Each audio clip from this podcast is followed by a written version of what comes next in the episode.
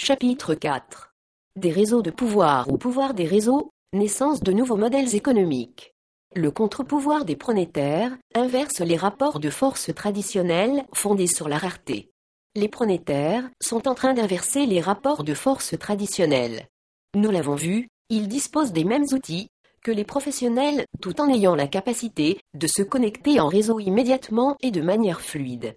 On se connecte, on se déconnecte, on se rassemble physiquement à un moment donné pour une mission précise, ce qui crée des réseaux d'intelligence collective.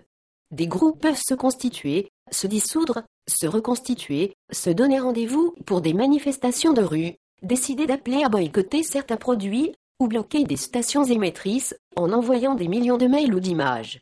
On a déjà assisté à de telles actions.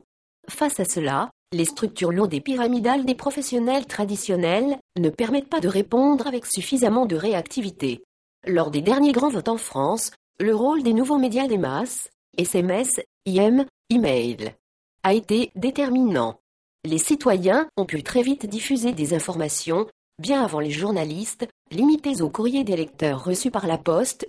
Le nouveau pouvoir en train de se constituer, encore embryonnaire, crée ainsi un changement d'équilibre des forces non seulement entre les médias classiques et les médias émergents, mais également entre les structures politiques, industrielles, les institutions traditionnelles et les nouvelles structures civiles citoyennes.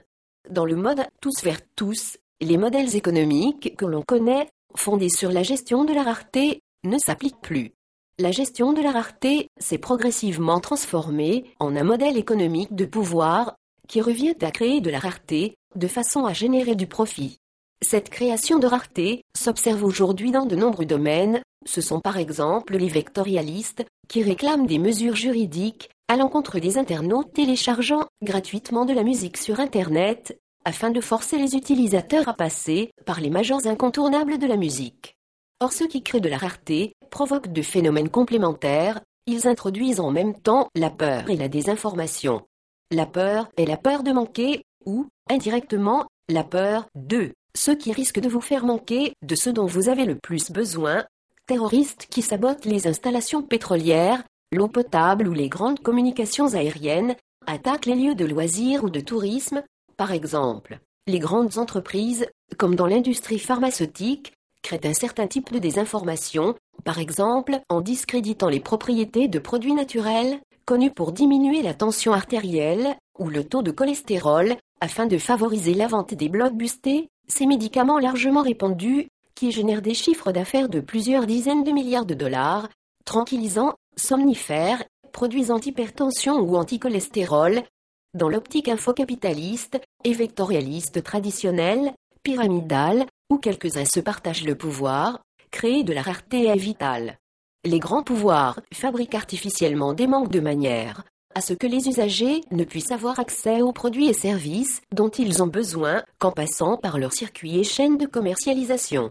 C'est le cas par exemple de l'énergie, et en particulier du pétrole, une douzaine de grandes compagnies pétrolières contrôlent l'ensemble de l'énergie mondiale. Le manque est dans ce cas créé par l'Organisation coordonnée de l'excès de consommation. Même situation dans la haute finance internationale Quelques organismes financiers détiennent le pouvoir d'agir sur les taux d'intérêt et même sur la bourse. Le modèle est identique dans la communication, le commerce de l'art, de la drogue ou de l'armement. Comme le dit très bien Michel Serres, nos sociétés modernes sont des sociétés de la mise en scène de la peur. Le journal télévisé de 20 heures s'appuie pour créer de l'audience sur la quantité de morts et sur des faits divers relatés avec force détail, actes de terrorisme, feux de forêt, inondations, catastrophes aériennes, accidents de la route, désastres écologiques, scandales financiers, etc. Cette mise en scène profite non seulement au monde médiatique, mais aussi au monde politique et juridique, qui ont besoin, pour exister, de susciter directement ou indirectement une peur permanente afin de pouvoir proposer des plans pour y remédier. Ainsi, la gestion de la rareté va de pair avec celle de la peur.